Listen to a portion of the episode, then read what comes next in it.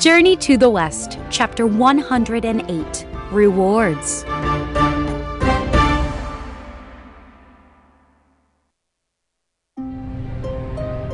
The travelers flew through the sky over the Tang Empire. Tears of happiness rolled down the Tang monk's cheeks. I see the Emperor's palace.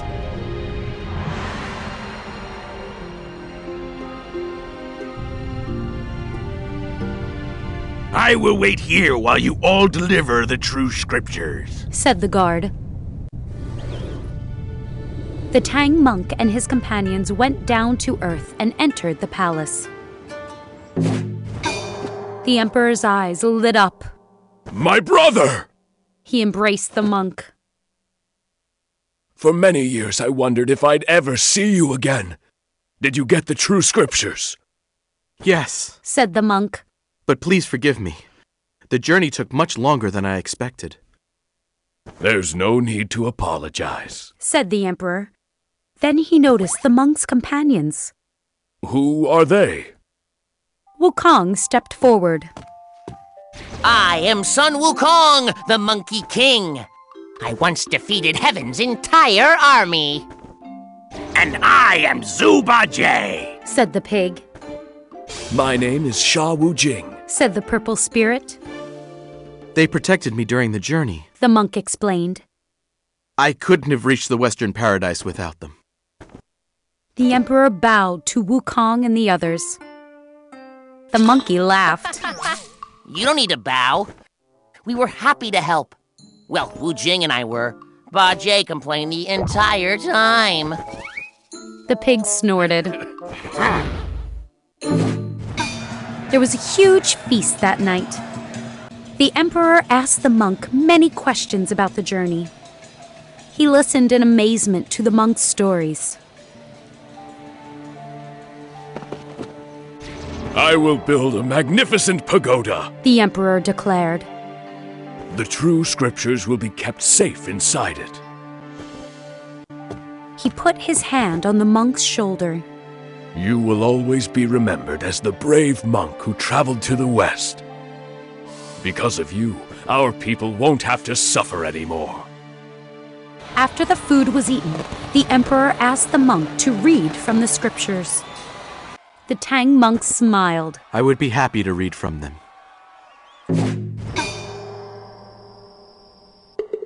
The monk sat on a platform where the scriptures had been placed in baskets. He unrolled a scroll. Suddenly, light filled the room. The Tang monk and his companions rose into the sky. We should return to the Thunderclap Monastery. Said the guard, Buddha is waiting for you. Yes, let's go. said the monk.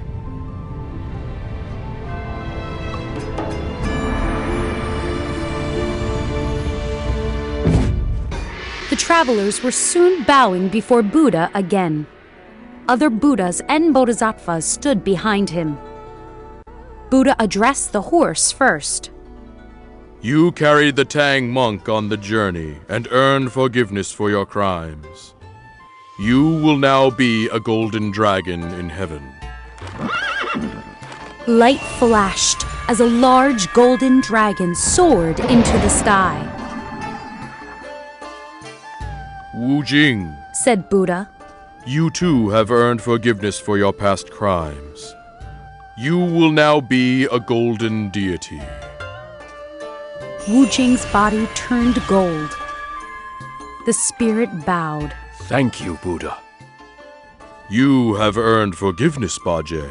Said Buddha, You will be janitor of the altars, an important deity who looks after Buddhist altars. Bajie bowed. Thank you, Buddha. Buddha next turned to the Tang monk. Because of you, the people in the East will never have to suffer again. You made a journey that no other person could make. You are now a Buddha. Light glowed around the monk.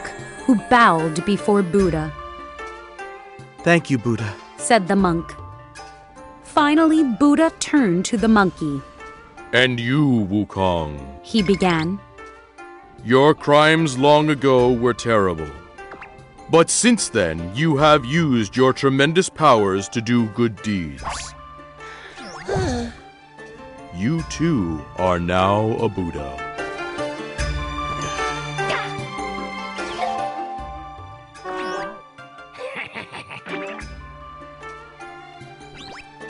Wukong bowed. Thank you, Buddha.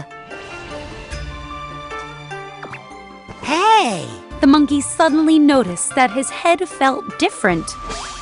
The headband is gone! Buddha smiled. You don't need it anymore. Filled with joy, Wukong and the Tang monk joined the other Buddhas and Bodhisattvas.